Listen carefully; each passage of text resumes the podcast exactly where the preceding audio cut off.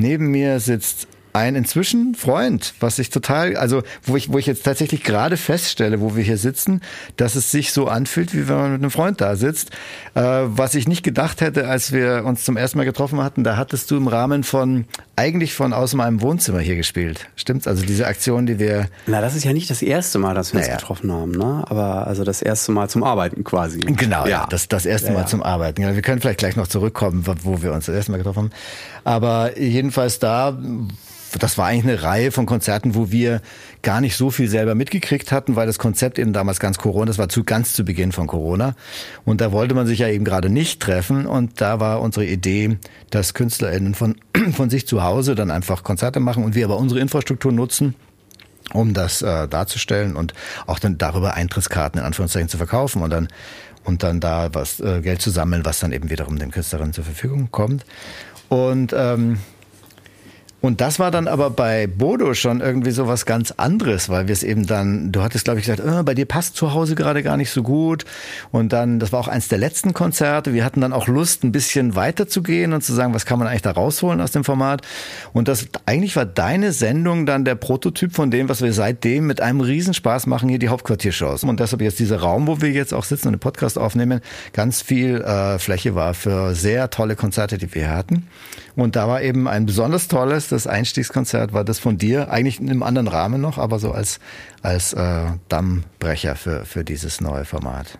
Danke, ich habe das genauso erlebt tatsächlich. Also das war für mich der erste Auftritt in der Pandemiezeit überhaupt und äh, derjenige, durch den ich wirklich so neue Zuversicht gewonnen habe, weil ich erlebt habe, guck mal, auftreten unter anderen Bedingungen ist möglich und es macht Spaß. So, also das war, und es war äh, der kürzeste Weg zur Arbeit ever.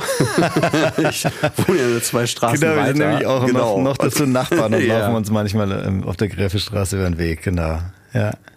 Ja, das ist natürlich auch, wir haben da auch so ein bisschen Glück gehabt, dass dadurch, dass wir auch so viel Arbeitsteam hier eh haben und so ein bisschen so ein, so ein Spirit, der, der auch irgendwie so was äh, familiäres hat, dass man dann doch so das Gefühl hat, das war irgendwie doch Halbkonzert, selbst wenn wenn einige vom Publikum dann nicht man den Applaus nicht mitkriegt, dann ist halt dann doch hier ein bisschen Rummel dann so durch das durchs Produzieren hier einfach. Ja, und eben auch durch die Interaktion. Also ich meine, das ist ja ohnehin das, was die ganze Sache so reizvoll macht. Man interagiert ja mit den Leuten, ne, im mhm. Idealfall mit dem Publikum, was am Abend sich im selben Saal aufhält oder eben mit dir, was ich total schön fand bei diesem Auftritt oder eben, was ich seitdem ja auch gemacht habe, mit den Leuten am Bildschirm. Also sei es erst schriftlich, mhm. per Chat oder eben, was ich dann begonnen habe, per Zoom. Mhm. Äh, du guckst den Leuten ja in die Wohnzimmer und, und redest mit denen und kommst mit denen auch richtig nett ins Gespräch, was ja bei einem Live-Konzert so nicht geht. Ne? Ich meine, ah, dafür ja. sind Live-Konzerte aus anderen Gründen toll, aber es ist halt eine neue Auftrittsform letztendlich entstanden, mit der man nicht gerechnet hätte und der ich vieles abgewinnen ah, kann. Ah, ja. Also, Hast du das dann richtig regelmäßig ja, gemacht, das Zoom-Konzert? Ja, total. Ah, okay. Also man konnte Privatkonzerte mit mir buchen. Ah, das heißt, man bucht dann so auch als Geschenk für jemand irgendwie und dann sitzt man dann einfach nur zu 20 oder so? Oder zu Je nachdem. Also da saßen Leute auch zu zweit auf dem Sofa. Oder ganz alleine. Aha. Oder 100 Leute. Wow, so, oder okay. äh, eine ganze Firma, eine ganze Familie, verstreut verrückt. über Kontinente. Ah, ja. Was war das Verrückteste von den Zoom-Konzerten, das du hattest? Ähm, Oh, ganz unterschiedlich. Also schön ist es natürlich immer, wenn du Leute aus anderen Ländern zugeschaltet hast. Und wenn ich dann in deren Muttersprache singe, ich habe ja so ein Liebeslied, so. das singe ich. Ah in allen Sprachen und zwar auf Zuruf. Man kann sich von mir eine Sprache wünschen und in der singe ich dann. So und zur großen Überraschung der meisten Leute kann ich ziemlich viel. So, oh, wow. die Leute wünschen sich Suaheli und ich kann das. Das so. ist ja total. Und natürlich und wie viel Text sprechen. ist es dann? Ist es nur eine Zeile? Das sind drei Zeilen, okay. aber die kann ich in 88 Sprachen. Wow, das ist ja geil. Ungefähr. Ich habe nicht immer ja. alle auswendig parat, aber die Aha. meisten. So. Und dann hast du da Leute aus Indien, die sich dann total freuen, wenn du auf Hindi singst. Und du siehst das, das halt. Also du siehst die Reaktion. Sonst ähm, sieht man ja im abgedunkelten Theatersaal nicht immer, wie die Leute reagieren. Du ja. hörst sie natürlich, aber ja. du siehst sie nicht. Es sei denn, es ist Saallicht an. Und das ist halt ganz, ganz, also es so ganz schöne menschliche Momente, die man erlebt. Oder ein Paar, was auf dem Sofa saß und mitten im Song anfing zu tanzen. So miteinander. so oder Leute, und die waren auch die einzigen beiden, die sich gehofft ja, hatten. Oh, genau. Ja und die mir dann auch ganz rührende Geschichten erzählt haben. Also es gibt ein Lied von mir, das heißt, das Land, in dem ich leben will. Aha. Und ähm, da geht es ja äh, so um Demokratie, Menschenrechte, also was macht ein Land lebenswert, Aha. so und Frieden. Ähm, und sie hat dieses Lied in ihrer Schulklasse, die ist Lehrerin, hat gezeigt den Schülerinnen und Schülern und manche davon ähm, sind geflüchtete Kinder die ah. halt aus Zuständen entronnen sind, die ich in diesem Lied besinge. Ah. So, die für in Deutschland lebende Menschen erstmal so ein bisschen abstrakt sind. So, ja, das ist blöd, wenn das wo ist, woanders auf der Welt. Gut, dass das hier nicht so ist. So, und die haben das gerade erlebt. Ah. Letzte Woche noch. So, und für die ist das natürlich total krass. Also so ein, das hat eine ganz andere Bedeutung und Wirkung, so ein Lied. Und sowas erzählt zu bekommen, äh, ist natürlich total, auch für mich total berührend und ergreifend. So.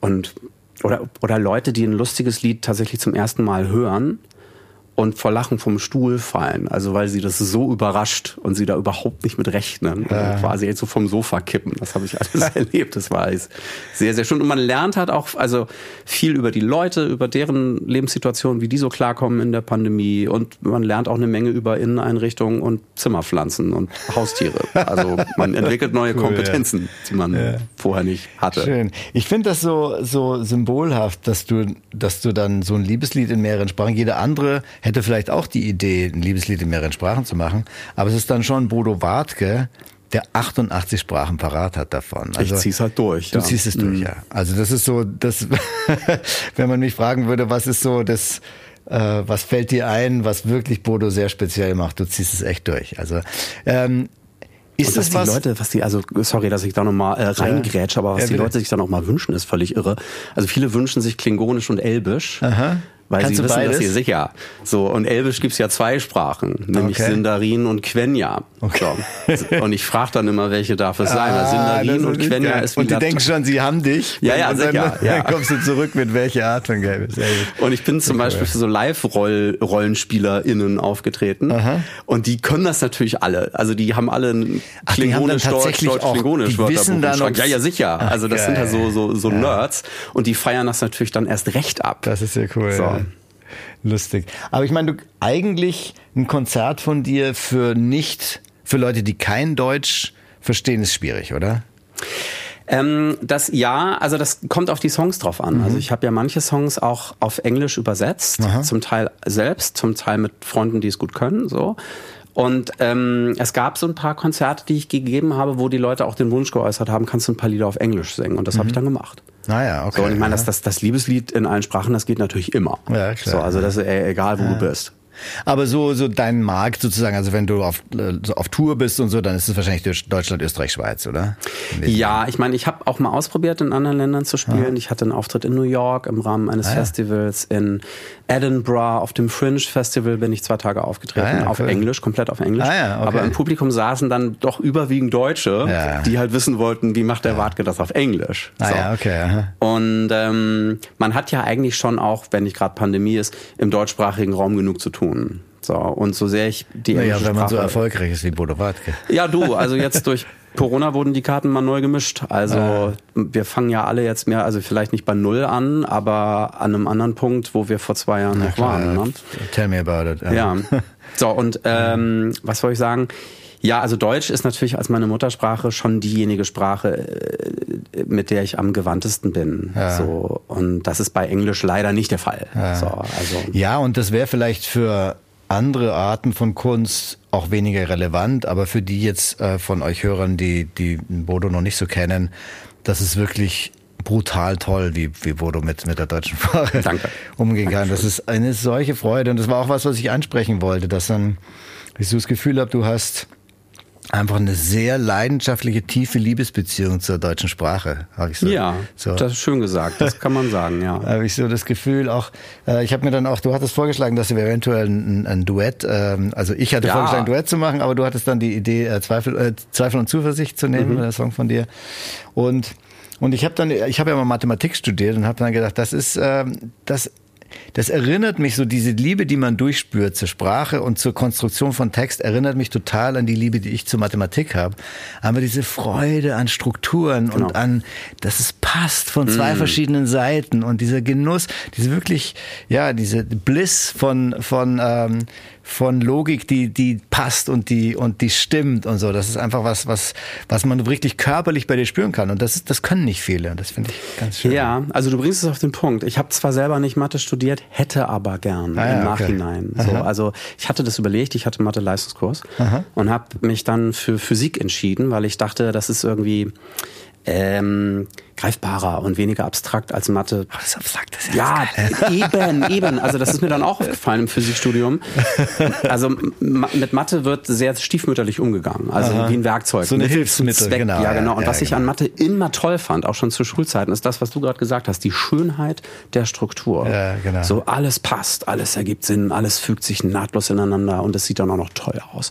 Also Fraktale genau. zum Beispiel. Ja, genau. Und, und genau das reizt mich eben halt auch an der Sprache und da da ist auch die Gemeinsamkeit. Also eben auch das, das lange ähm, dranbleiben. Ne? Mhm. Also wirklich so lange suchen. Du weißt ja bei Matheaufgaben auch, es gibt eine Lösung.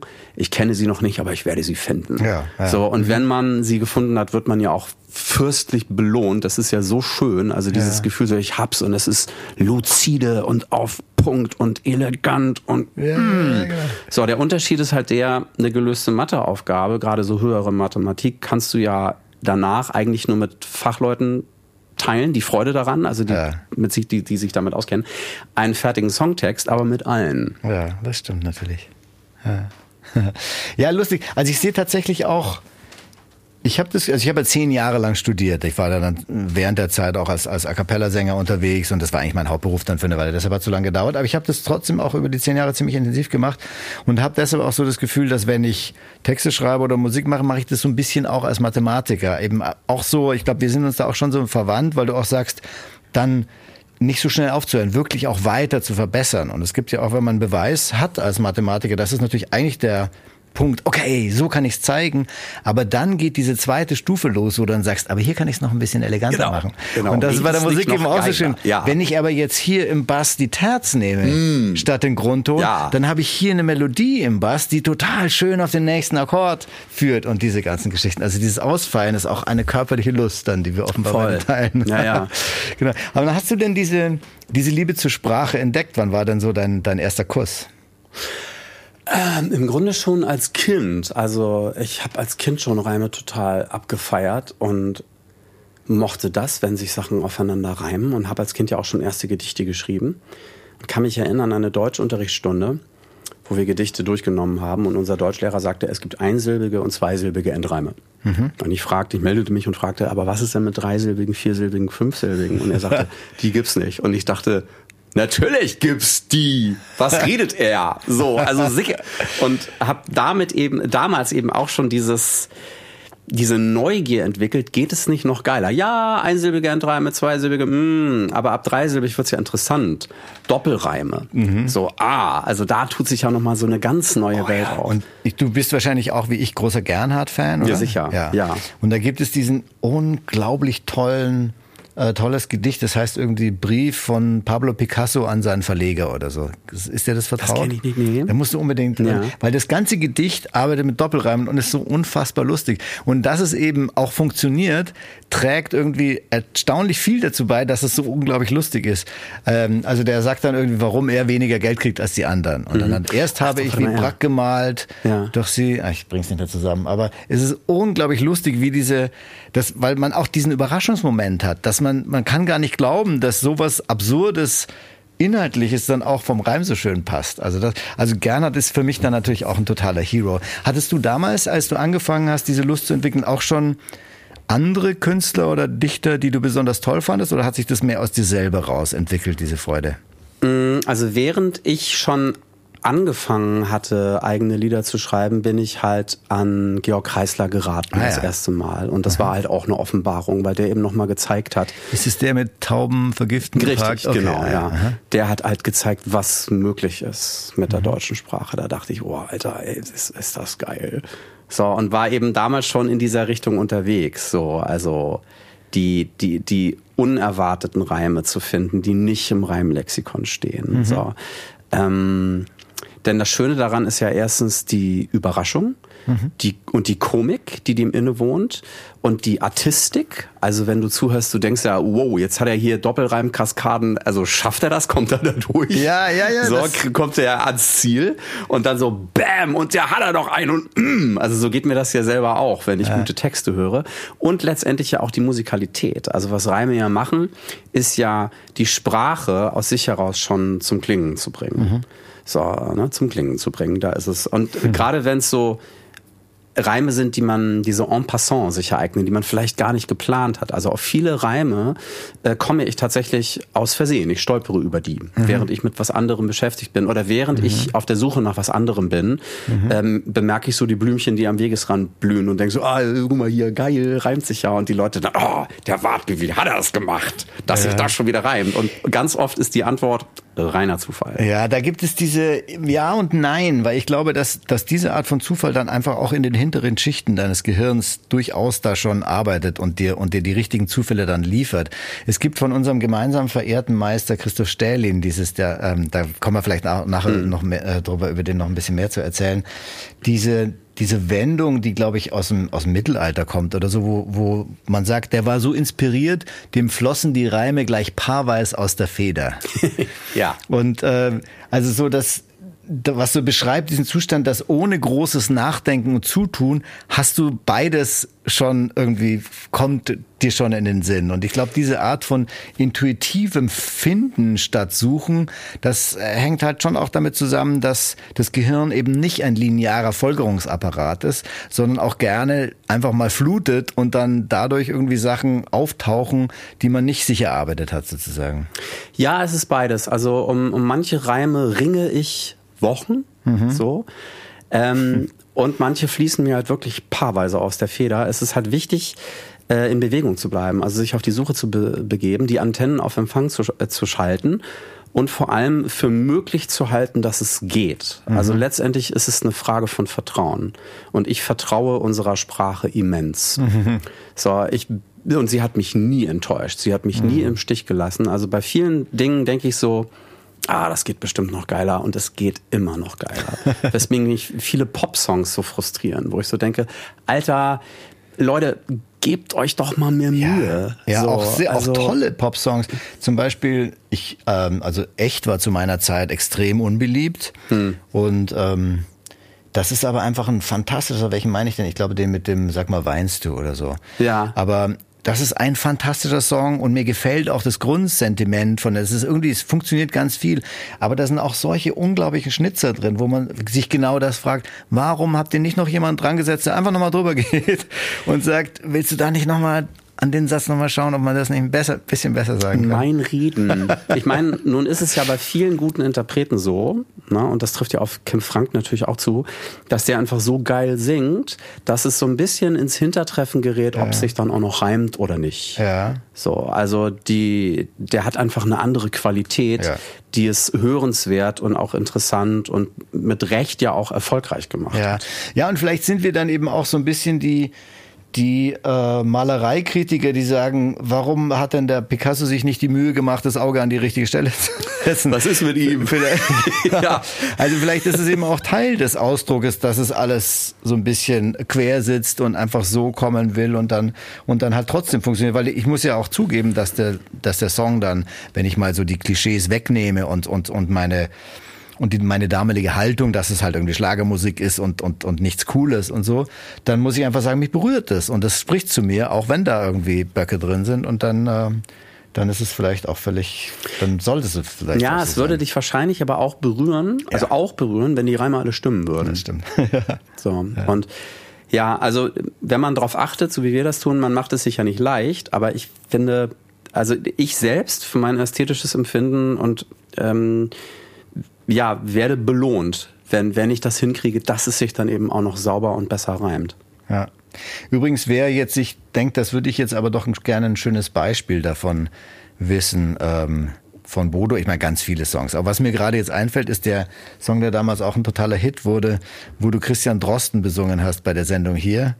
Und, äh, und was da alles auch für verrückte äh, Wendungen kommen, wo man dann erst, wenn der zweite Reim kommt, die, die, den, den Kick kriegt. Das ist schon äh, sehr, sehr toll. Kann ich freue mich, dass es dir nicht entgangen ist. Kann ich ja. sehr empfehlen, genau. Nochmal zurück zu zu deinen Anfängen. Also wenn ich das richtig verstanden habe, hast du als Kind schon sehr früh diese Freude für die Sprache gehabt. War das gleich mit Musik verknüpft oder kam dann irgendwann die Idee, vielleicht habe ich da viel mehr Möglichkeiten, wenn ich dazu auch noch äh, was spiele und, und das singe? Es fing erst mit Gedichten an. Mhm. Und zwar im, im, Briefwechsel mit meiner Patentante. Die hat mir immer gereimte Briefe geschrieben. Ist das süß? Ja, voll süß. Und dem wollte ich natürlich nacheifern und habe ihr dann zum Geburtstag und zu Weihnachten dann Gedichte geschrieben. Und am Anfang waren die noch so, so ewig lange Holter die Polter-Zeilen, wo sich dann am Ende irgendwann mal irgendwas gereimt ja, hat. Und ich weiß noch, ich reimte Love Me Tender auf Christbaumständer, weil mir kein anderer Reim eingefallen ist. Und da, da kriegt man den Bogen irgendwie von, wie kommst du jetzt von Christbaumständer zu Love Me Tender? Du hast sehr viel Arbeit davor verrichtet, bis du da rauskamst dann, okay. Und hatte damals dann aber auch schon so Binnenreime und Doppelreime ah, und aha. wortübergreifende Reime und so, so Zeug. Das hatte ich als Kind schon drin. Ah, ja. So Bodoismen nenne ich sie mal. So, und ähm, ja, also da, da hat meine Patentante einen großen Anteil dran, eben auch diese Neugier in mir zu entfachen, geht das, kriegt das hin? Aha. So, also ja. äh, dass sich das am Ende alles reimt. Und da nach und nach fing ich dann an, meinen Stil so zu finden und zu verfeinern. Und wie kam dann die Musik dazu? Ähm, also das ging so parallel. Die ersten Stücke, die ich komponiert habe, waren Instrumentalstücke. Mhm. Und dann so, habe ich ah, einfach mal versucht, beides zusammenzubringen. So, mein erstes Lied mit Text war der sogenannte Abwaschwasser Blues. Mhm. Ohne zu wissen, was ist das überhaupt, Blues? Ich hatte echt so keine Ahnung. Auch vom Blues-Schema, zwölf Takte, wusste ich alles nicht. Ich habe einfach irgendwas gemacht, was ich für mich Wie so... alt warst du da? Wie alt war ich? Ich glaube 15. Okay, aha. 15. Ah, ja. Und ähm, also so also mit so einer gewissen Naivität und Chutzpe äh, gehe ich eigentlich seitdem vor. Inzwischen weiß ich natürlich viel mehr über Harmonielehre und Pipapo. Du weißt sehr viel über Harmonielehre. Naja, also so, ja. also da die Skala ist nach oben offen. aber, wie hast du hast du das auch mal studiert oder dir? Ja, naja, ich habe äh, nach meinem ich habe ja Physik studiert zwei ja. Semester, Netto eins, mhm. zweiten quasi nicht mehr da gewesen, sondern auf der Straße und gegen Studiengebühren protestiert. Ähm, Danach habe ich Musik auf Lehramt studiert. Ah ja. Ja, das ist ja ein Studiengang, wo du dir deine Inhalte schon mit äh, viel Freiheit zusammensuchen kannst. Und da habe ich natürlich viel gelernt. Ähm, aber vor allem viel über Learning by Doing und andere Leute fragen. Ah, so, ja, wie machst denn du das? Zeig mal. Und vor allem sehr intuitiv. Also das finde ich voll krass, dass so wenn ich jetzt mir Stücke angucke von früher, die ich Ende der 90er geschrieben habe, meine ersten Lieder, auch meine ersten, die erfolgreich wurden, ich traue mich nicht, oder Ja, Schatz, mein mhm. bis heute erfolgreichstes Stück, ah, ja, da habe ich so Sachen drin, Tritonus-Substitutionen. Und das ist schon so High-Level Jazz, Advanced Was Stuff. Heißt das? Na, das heißt, dass du einen Akkord quasi umdeutest. Mhm. So, also du wechselst den Basston aus, du nimmst mhm. den Tritonus-Ton und ähm, hast aber oben das gleiche Voicing. Mhm. So, und daraus Damit ändert sich total die Bedeutung, obwohl ja, du ganz viele gleiche Töne hast. Aus einem B7 wird ein E7 B9 mhm. Akkord und der führt halt harmonisch dann in einen A7. Okay, so, das heißt, du also, nutzt es auch, um in eine andere harmonische Welt zu geraten, sozusagen als Übergang dann? Genau, und okay, also aha. das Interessante ist halt, dass ein und derselbe Akkord ja grundsätzlich beim Tritonus in die eine oder in eine andere Richtung führen kann und mhm. beides ergibt harmonisch Sinn. Mhm. So, und da mal, also sie nannten ihr, also das Intervall, Tritonus nannten, Tritonus nannten sie ja damals, äh, äh, das äh, Intervall des Teufels, ja. weil es so doppeldeutig ist und das geht ja nicht, das kann nicht sein, so und das ist ja aber gerade geil daran, das ist also einfach die ja, das bringt die Würze rein. Ja, siehst ja. du, genau. Ja, ja. So und also auch musikgeschichtlich total interessant, was das auch über eine Gesellschaft aussagt, die sagt, nee, hier, äh, wir, also es bitte nur schwarz-weiß, mit was anderem kommen wir nicht klar. Das so. ist tatsächlich, also jetzt du kriegst richtig Gänsehaut, weil das ja eins der ganz großen Missverständnisse aller Kulturen ist, ja.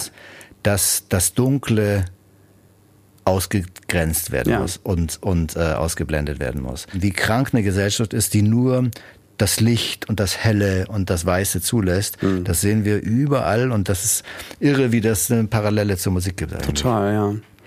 Aber also um nochmal auf äh, auf das ähm, frühe Komponieren zurückzukommen. Also ich bin heute wirklich bass erstaunt mit dem heutigen Verständnis von Harmonielehre, das ich habe, was ich damals intuitiv schon für krasses Zeug gemacht habe, ohne zu wissen, was ich da tue. Das passiert mir auch. Ja, ja. also einfach so aus Gefühl, ja, so klingt das geil und jetzt davor zu sitzen und zu denken, Alter. wie, wie hat das gemacht? Ja, also ich war früher halt in meiner Naivität auch ähm, wagemutiger. Mhm. Also je weniger ich über was wusste, desto wagemutiger war ich auch, mich, also das einfach zu machen. Mhm. So, und jetzt ist natürlich der Respekt und damit auch die Hürde viel höher, weil ich denke, Alter, wer bin ich eigentlich, hier mich in eine Reihe zu stellen mit anderen Komponisten, die, also es war tatsächlich auch ähm, erleichternd, weniger zu wissen. Mhm. So. Und also ich meine, zum Glück hält es mich nach wie vor nicht davon ab, ähm, Stücke zu schreiben. Was ich halt total spannend finde, um nochmal an das Thema anzuknüpfen, auf das wir gerade gekommen sind oder abgebogen sind, was Kunst eben immer, also und gerade auch Musik über eine Gesellschaft aussagt und über die, die Zustände, die in ihr herrschen. So, also mhm. nicht umsonst wurden ja äh, Leute wie Schönberg und Hindemith von den Nazis vertrieben mhm.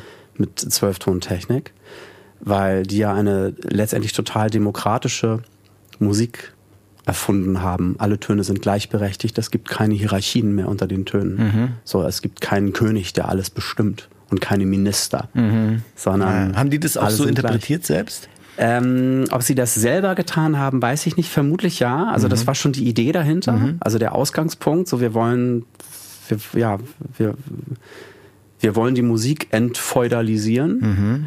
Und das hat, ähm, ich habe mich damit beschäftigt, weil ich ja auch eine Nummer über Zwölfton Ja, habe ich mir gerade neulich angeschaut, fand ich total cool. Danke. Und die haben wir angepasst an die heutige Zeit, weil Aha. natürlich in der heutigen Zeit ähm, so durch Black Lives Matter und sowas ähm, Aspekte mit dazugekommen sind, die ich sehr erwähnenswert finde. So, also und deswegen haben wir es vor kurzem nochmal neu aufgezeigt. Ah, ja, okay. es, es, erscheint bald. Okay, ja, ja, weil ich eben auch, auch, also die die Zeiten machen ja auch von meinen Stücken nicht halt. Also ich denke halt über bestimmte Stücke, die ich vor 20 Jahren geschrieben habe, heute anders. Mhm. So was dazu führt, dass ich sie entweder gar nicht mehr spiele oder verändere oder umdeute mhm. oder weiterentwickle. Also ich bin mir da eben selber auch nicht so schade, äh, Lieder umzuschreiben und neue Versionen mh, hm, hinzuzufügen, weil ich finde, dass, ja, also gutes Beispiel, ich habe ein Lied über Regen. Das habe ich geschrieben 2001. Mhm. So, da hat man vom Klimawandel schon mal was gehört, was vielleicht sich in ferner Zukunft irgendwann mal ereignen könnte. Mhm. So, und jetzt 20 Jahre später, scheiße. Mhm. So ist er da. Und zwar schlimmer, als wir dachten. Und in dem Lied damals gehe ich da noch so, so, haha, äh, wo ist eigentlich der Klimawandel, wenn man ihn mal braucht, mäßig mit um. Und das mhm. ist natürlich in, äh, aus heutiger Sicht völlig unangemessen, um nicht zu sagen ignorant. So, und an der Stelle ändere ich dann halt mein eigenes Stück und sage, das will ich so ja. nicht mehr singen, ich singe das jetzt anders. Hast du denn, wenn du sagst so, dass dein Wissen auch ein Hemmschuh sein kann. Hast du dann irgendwie auch Techniken, die du verwendest, um dich bewusster auch rauszuboxen aus, aus einer Hemmung?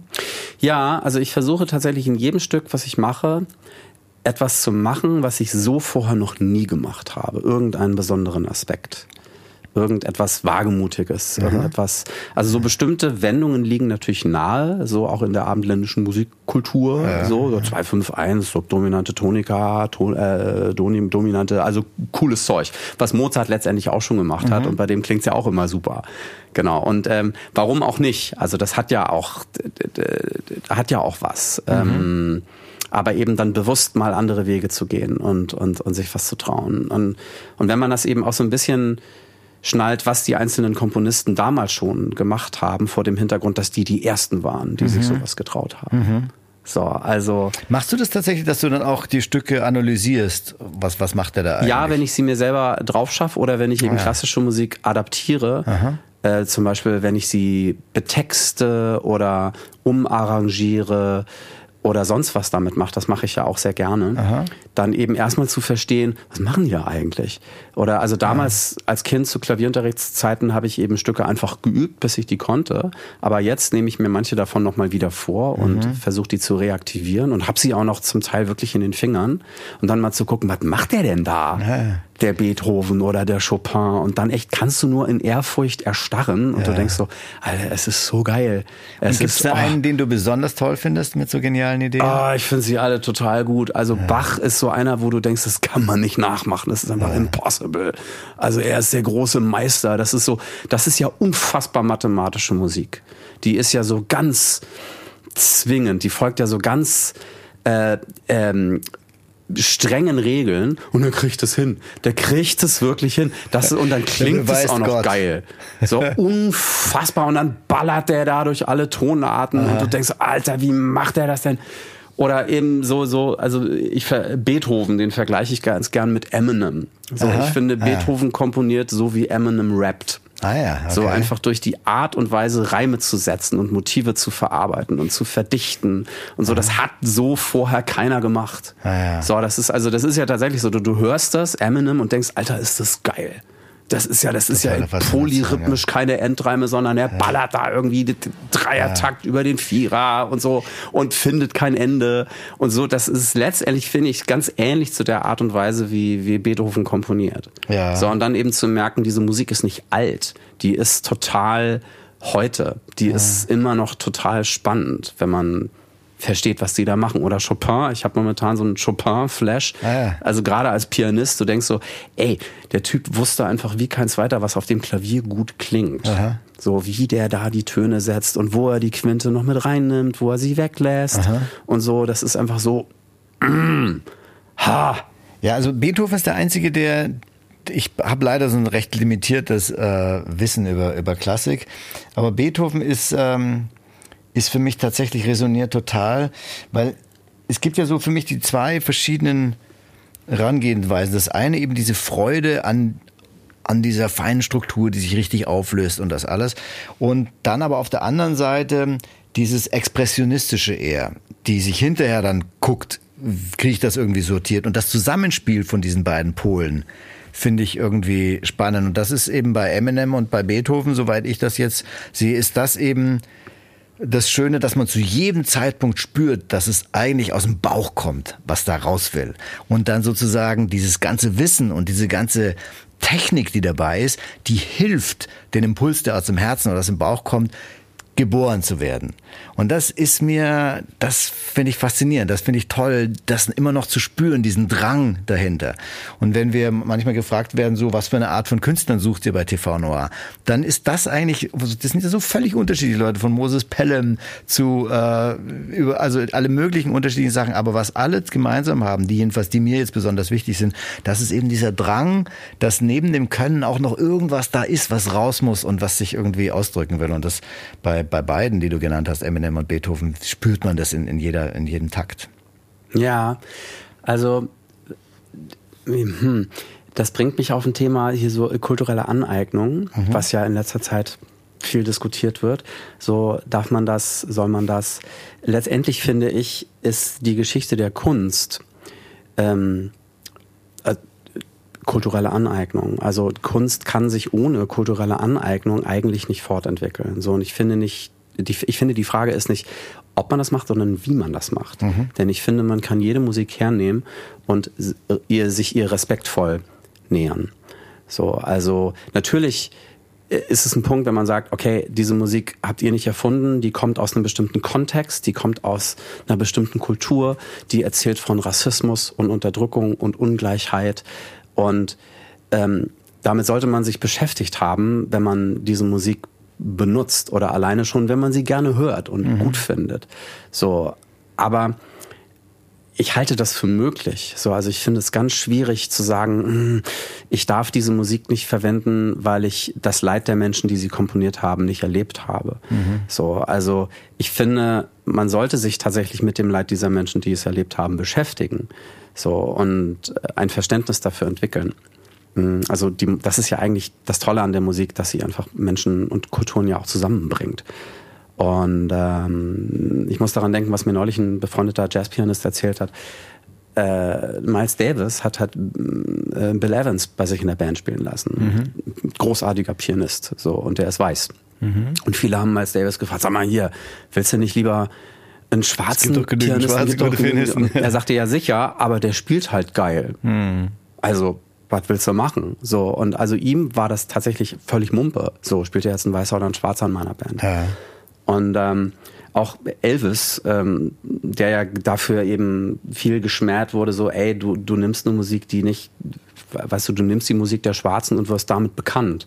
Aber er war halt auch verdammt gut. Ja. So, also er war ja kein Fake, sondern er konnte das ja wirklich. Und wenn du diesen Film gesehen hast, den ich übrigens sehr empfehlen kann. Naja, nee, habe ich nicht gesehen, aber wollte ich mir gerne ja, angucken. Ja. Der ist toll. Also ja. der zeigt das eben auch, wie er als Kind eben ähm, in Memphis aufgewachsen ist mit Schwarzen. Mhm. So, weil die äh, sich einfach, die war eine arme Familie, so, also die konnten sich anfangs halt nichts, nichts Besseres leisten und haben dann halt quasi mit den Schwarzen gewohnt und er hatte schwarze Freunde und kam mit dieser Musik in, in Kontakt und hat die halt so verinnerlicht, dass er sie eben nicht nachgemacht hat, sondern ja, also lebendig hat werden lassen und eben einem Publikum zugänglich gemacht hat, dass diese Musik vorher nicht kannte. Ja. So und letztendlich damit ja auch die Welt und die Kunst und Kultur total bereichert hat. Ja, also ich meine, der Jazz ist ja gerade durch die Anlehnung von irgendwelchen albernen äh, äh, weißen Posaunen-Geschichten äh, und so. Da sind ja so viele Sachen auch in, in jeder Phase immer wieder remixed worden.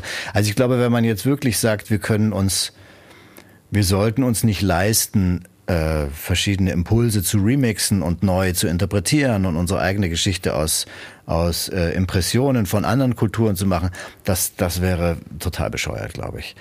Was ich, also ich habe da auch drüber nachgedacht, wo ist so der Punkt, was ist der Unterschied, wo du sagst, wie man es macht und äh, du, du sagst, dass der Respekt dann und der Wille auch zu verstehen wichtig ist. Und ich, ich meine, ich ich bin ja so privilegiert, wie man eigentlich wir beide sind so privilegiert, wie man nur sein kann irgendwie als als deutsche Europäer weiß äh, ähm, aus gutem Hause irgendwie und ähm, und deshalb weiß ich gar nicht, wie viel ich dann überhaupt mitreden kann.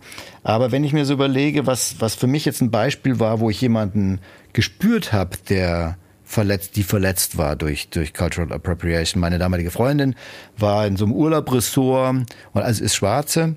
Und, äh, und da war so, war, konnte man mit den Kindern, war so Kinderangebot und da wurden auch Dreadlocks geflochten. Und wenn ich so gucke, wo spüre ich eigentlich die Verletzung? Das, das hat, fand sie irgendwie, ähm, das hat sie verletzt. Mhm. Und ich glaube, eigentlich, wie du sagst, was sie verletzt hat, war nicht, dass das jemand macht, sondern das was, was für sie verbunden ist mit einer Geschichte, sozusagen die Haltung dabei, hm. das zu sagen, ach ja, ganz witzig, da mache ich mal das draus und also so diese diese Verbindung aus aus Arroganz und und Ignoranz, so das war das, was letztlich dann zu der Verletzung geführt hat und nicht das, dass es tatsächlich stattgefunden hat. Das kann ich auch verstehen. Hm. Ja, also wie ich sagte, ne, es kommt nicht drauf an, was du machst, sondern wie gibt ja auch so einen Jazz-Song, der genauso heißt, Tain't what you do, it's the way how you do it. Ah, okay. Ah, so, ich habe keine Ahnung von Jazz. So ein ganz berühmter Swing-Klassiker. Okay. Und ja, also das, das kann ich total verstehen. Aber es gibt natürlich auch Leute, weiße Sänger und Sängerinnen, die haben Dreadlocks und ja, natürlich klar, also das Leid der Jamaikaner nicht erlebt so und stehen aber, ich sag mal, auf der richtigen Seite. Also die sind woke und hm. moralisch integer und, und bewusst und respektvoll. Und also auch da, also ich finde es wichtig, eben aus, aus beiden Richtungen genau hinzugucken. So, also ist das nur eine Frisur hm. oder bedeutet das was für denjenigen? So, und da eben, ja.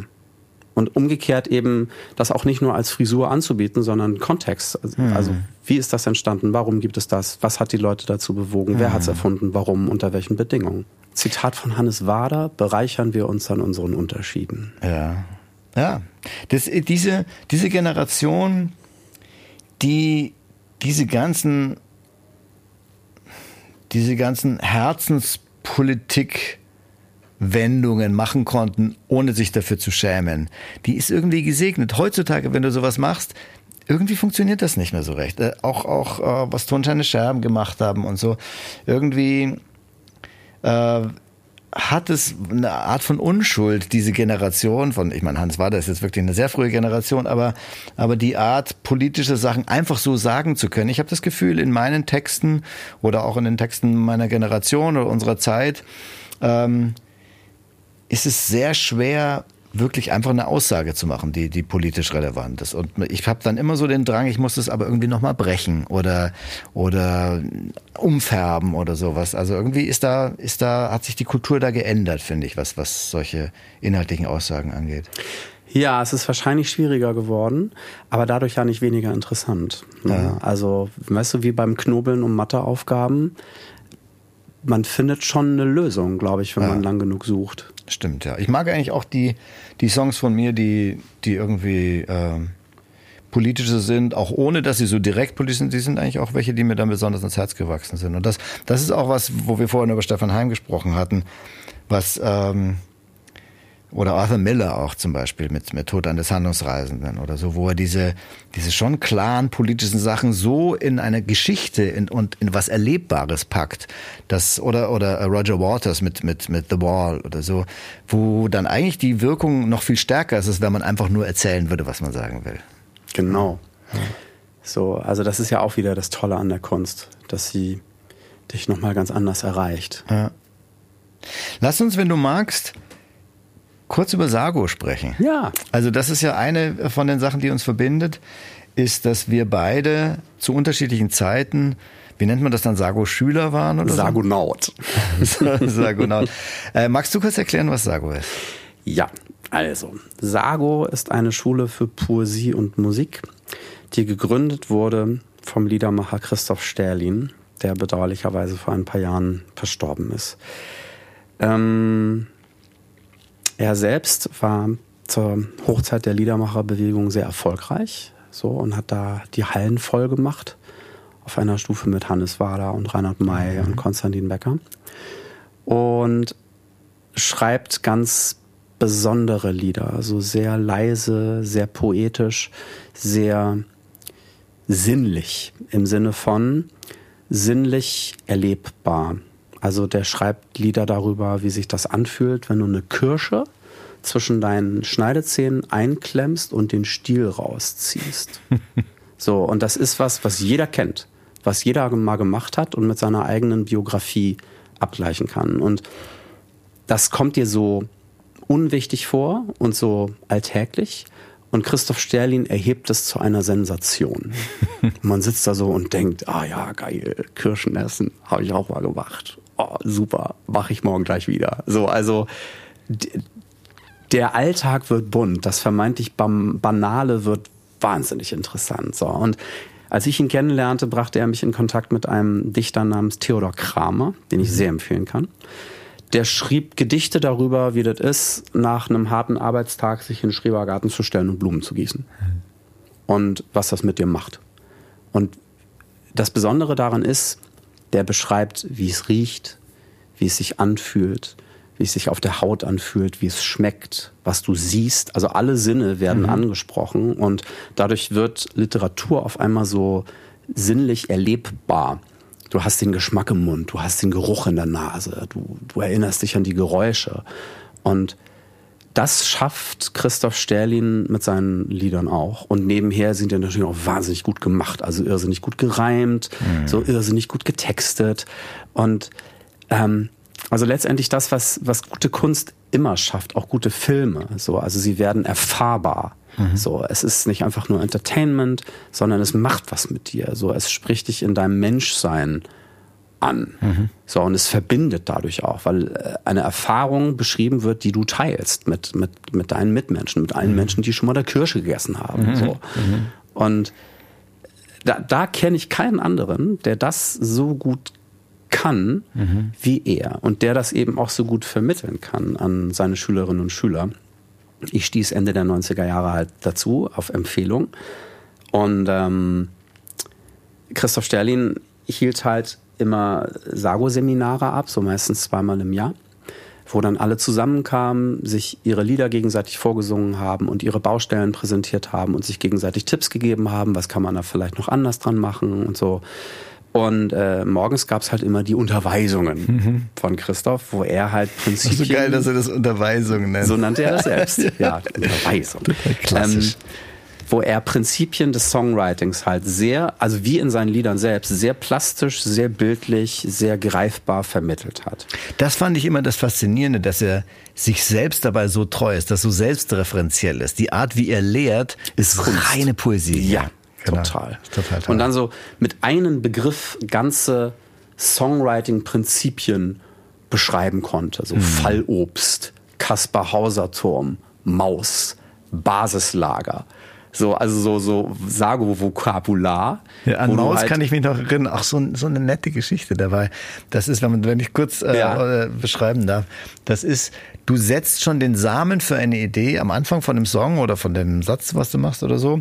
Und ganz am Schluss erst merkt man, worauf sich das eigentlich bezogen hat. Genau. Und er sagt, das ist wie wenn man als Kind äh, oder für ein kind, um ein Kind zu unterhalten, malt man so eine Ringellinie und ganz am Schluss malt man eine Maus ein Mauskörper dran und dadurch wird den Ringel, den man vorher gemacht hat, wird zum Schwanz der Maus, aber genau. erst ganz am Schluss. Genau. Oder habe ich richtig wiedergegeben? Richtig gut beschrieben. Das, das ist so toll. Am Ende wird klar, worum es im Lied eigentlich die ganze Zeit ging.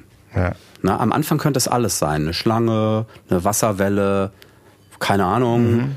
Hügel, eine Wüste und erst am Ende erfährst du, ah, es ist eine Maus. So. Und das macht aber dann im Hörer diese Lust, von der wir vorher gesprochen haben, diese Freude ja. an der Überraschung und an der Genialität, die da drin steckt. Das mhm. ist dann eben auch Teil, Teil des, des äh, der Beziehung zwischen, zwischen Künstler und Zuhörer dann eben, das auch zu genießen, diese Idee, die da drin steckt. Ja. Genau. Hast du denn das Gefühl, dass er dass er das alles eh schon gemacht hat und gewusst hat und sich selbst dann analysiert hat und daraus dann diese Regeln extrahiert hat? Oder wie ist dieses Wissen entstanden von ihm? Hm, das können die andere Sago-Schüler wahrscheinlich besser beantworten, mhm. die ihn schon länger kennen. Mhm. Ähm, ich vermute, dass es so war. Also ich vermute, dass er sich währenddessen sogar schon Gedanken gemacht hat, über das, was er tut. Also mhm. so schätze ich ihn ein, ja, als ja. im Nachhinein, so was habe ich da eigentlich gemacht, sondern dass ihm das währenddessen eigentlich schon aufgefallen ist. Mhm. Und er auch eine Lust daran hatte, Bilder für das zu finden, was er tut, um es zu beschreiben. Ähm, es gab äh, jetzt, also er wäre in diesem Jahr 80 geworden. Mhm.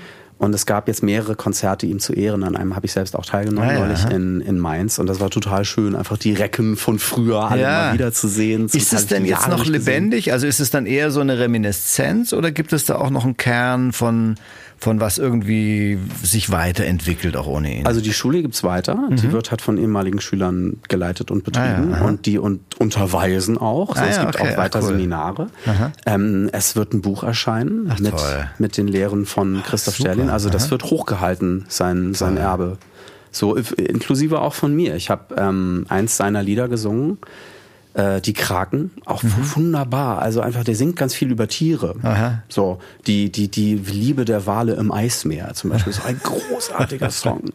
So, und, und wie, wie er das halt beschreibt. Also letztendlich war Christoph Sterlin auch ein Umweltaktivist, Aha. kann man sagen, weil er die Schönheit der Welt und eben auch die Schönheit der Tierwelt, die Schönheit der Welt, die uns umgibt, so toll beschrieben hat.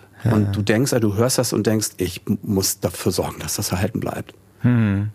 Ja, er hat zu seiner Zeit auch sehr damit gekämpft, dass er so feinsinnig und lyrisch mit allem umgegangen war, weil das war ja dann eben auch eine Zeit, wo es, wo die Parole eben auch sehr wichtig war. Ja, ja, ja. Wo er dann auch sehr genau angegriffen wurde. Ich weiß, das mhm. konkrete Beispiel weiß ich jetzt nicht, aber das hat man immer so rausgeschmeckt, dass er, dass es für ihn auch eine bittere Erinnerung war, dass viele ihn dann dadurch nicht adäquat fanden, weil er nicht platt genug war sozusagen für, für seine ja jein nicht, also es ist man hat halt von den Liedermachern damals erwartet sie sollen bitte politisch sein und sich politisch äußern und mhm. politisch verhalten so und leise Töne wenn dann jemand über Tiere und Obst gesungen hat oder auch so über leise Bourgeois. Dinge ja da, na, der Bourgeois weiß ich nicht aber ja. einfach der uninteressant ja. oder nicht agitativ genug ja. so also und ähm, da hatte auch Reinhard May ähm, ein Thema mit. Der hat, ja. wenn ich mich recht erinnere, ein Lied. Es gibt dieses Annabelle, ach Annabelle, ich bin so unglaublich. Nee, das meine ich nicht, sondern aha. ich will nicht mit den Wölfen heulen. Ah ja, aha. das so, war wo er halt davon singt, dass er sich bitte nicht für Zwecke instrumentalisieren lassen will, die von außen an ihn rangetragen ja. werden. Ja. ja, und selbst ähm, die großen Vorreiter der politischen Musik in Deutschland, äh, Tonsteine Scherben, haben wahnsinnig gekämpft damit. Also das war natürlich für sie für eine ganze Zeit sehr zentral und sehr wichtig, irgendwie mhm. Rauchaussong und, und diese ganzen sehr politischen äh, macht kaputt, was euch kaputt macht, warum geht es mir so dreckig und so. Und dann sind sie aber so nur noch als diese Rolle gesehen worden, mhm. dass sie wahnsinnig damit gekämpft haben, als sich das irgendwann halt mal ähm, entkoppelt hat und, und äh, Rio Reiser dann einfach Lust hatte auf schwule Lyrik die überhaupt nicht äh, tiefe, äh, die überhaupt nicht eine tiefe Bedeutung schon eben, aber keine keine so, sofort verwendbare äh, Parole mit mit sich führt. Und dafür sind sie dann, da haben sie wahnsinnig drunter gelitten, dann, dass sie dann, dass das nicht mehr gepasst hat dann und sie und sie halt nur noch für dieses Klischee gemocht wurden sozusagen auch und haben die irre gekämpft damit dann. Ja, ich ähm, versuche dem zu begegnen, dass ich ganz unterschiedliche Sachen alle gleichzeitig mache.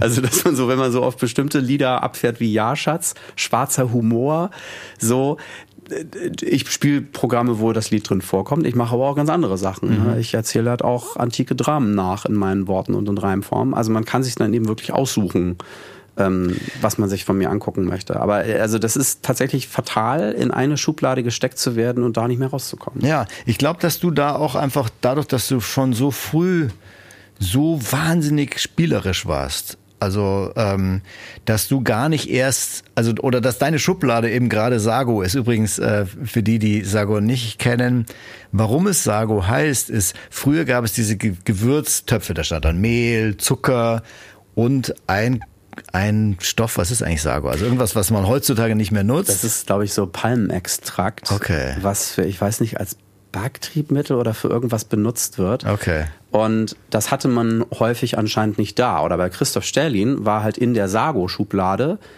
kein Sago, sondern stattdessen Gummibänder, Bleistift alles andere, Hochklammern, so Krimskram, Krimskrams, so genau. Zeug, was man einfach nützlich ist, was man immer mal braucht und so. Und das war für Christoph als Sterlin eine Schatzkiste. Also für ihn ist Sago ein Synonym für all das, was woanders keine Schublade hat. Ja. Das ist Sago. So auch da sieht man diese Freude an der Bildhaftigkeit und, und, und Poesie. Ne? Wunderbar, genau.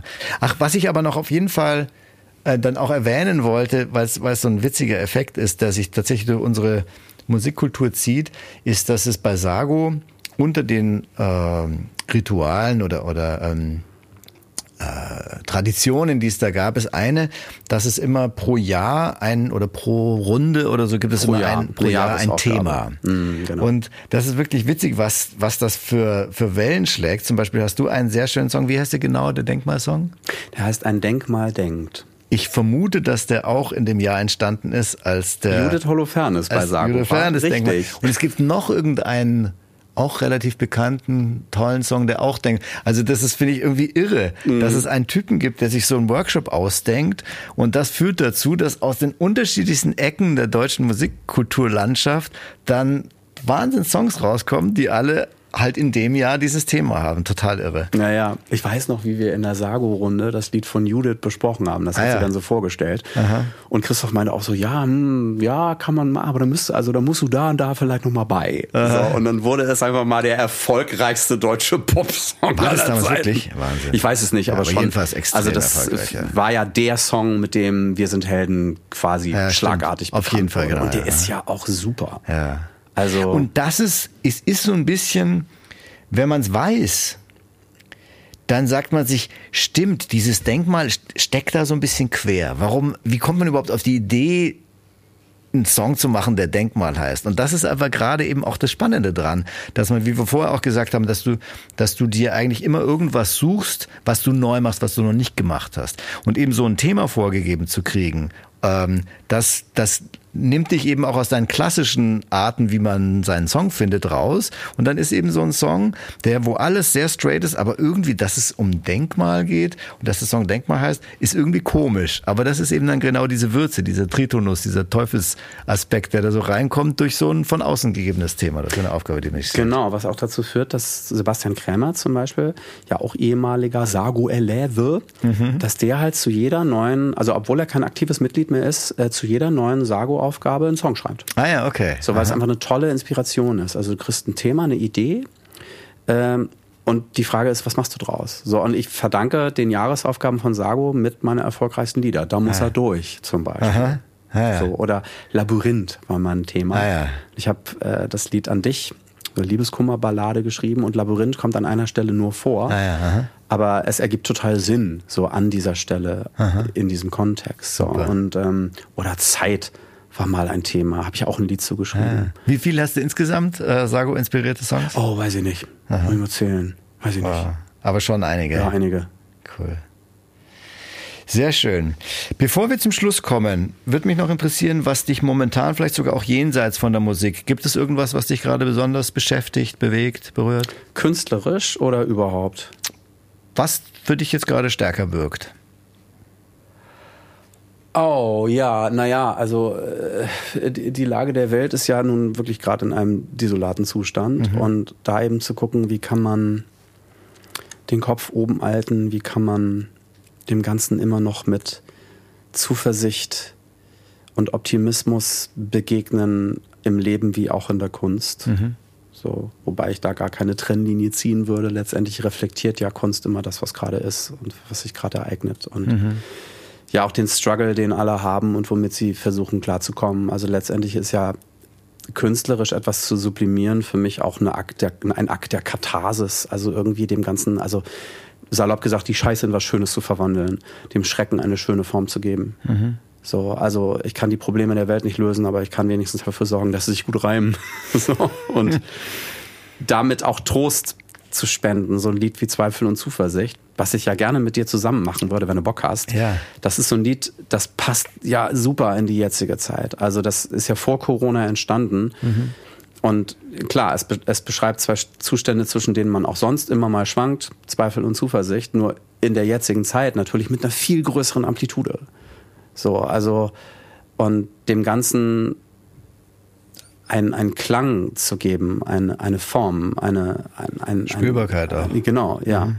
Also es ist letztendlich ja auch das, ich, ähm, ich, ich fasse das in Worte und Töne, was einfach gerade ist und, und was uns alle beschäftigt. Und es ist eben was anderes als Nachrichten zu gucken oder Zeitungen zu lesen. Es ist, ja, äh, es ist eben Kunst. So. Ja, ja. Vielen Dank dafür, vielen Dank für deine Kunst. Ja, du, lieber gerne. Bodo Radke. Wir werden jetzt gleich uns noch zusammensetzen und schauen, was wir auch zu zweit aus Zweifel und Zuversicht rauskriegen. Ja. Und dann freuen wir uns total auf dein Konzert im Admiralspalast oh, ich erst. am 21.8., glaube ich. Mhm. Und äh, vielen, vielen Dank, dass du da warst. War ein super tolles Gespräch, was ich auch, wenn wir überhaupt nichts aufgenommen hätten, trotzdem sehr gerne geführt hätte. Das passiert uns ja oft, dass ja. wir uns unterhalten und denken, man müsste eigentlich. Du wolltest einfach nur deine Jacke abholen am Tag nach dem, nach dem Konzert und wir saßen zwei Stunden auf dem Sofa da. Stimmt. Ja. Toll. Okay, super. Vielen, vielen Dank. Danke dir. Bis gleich.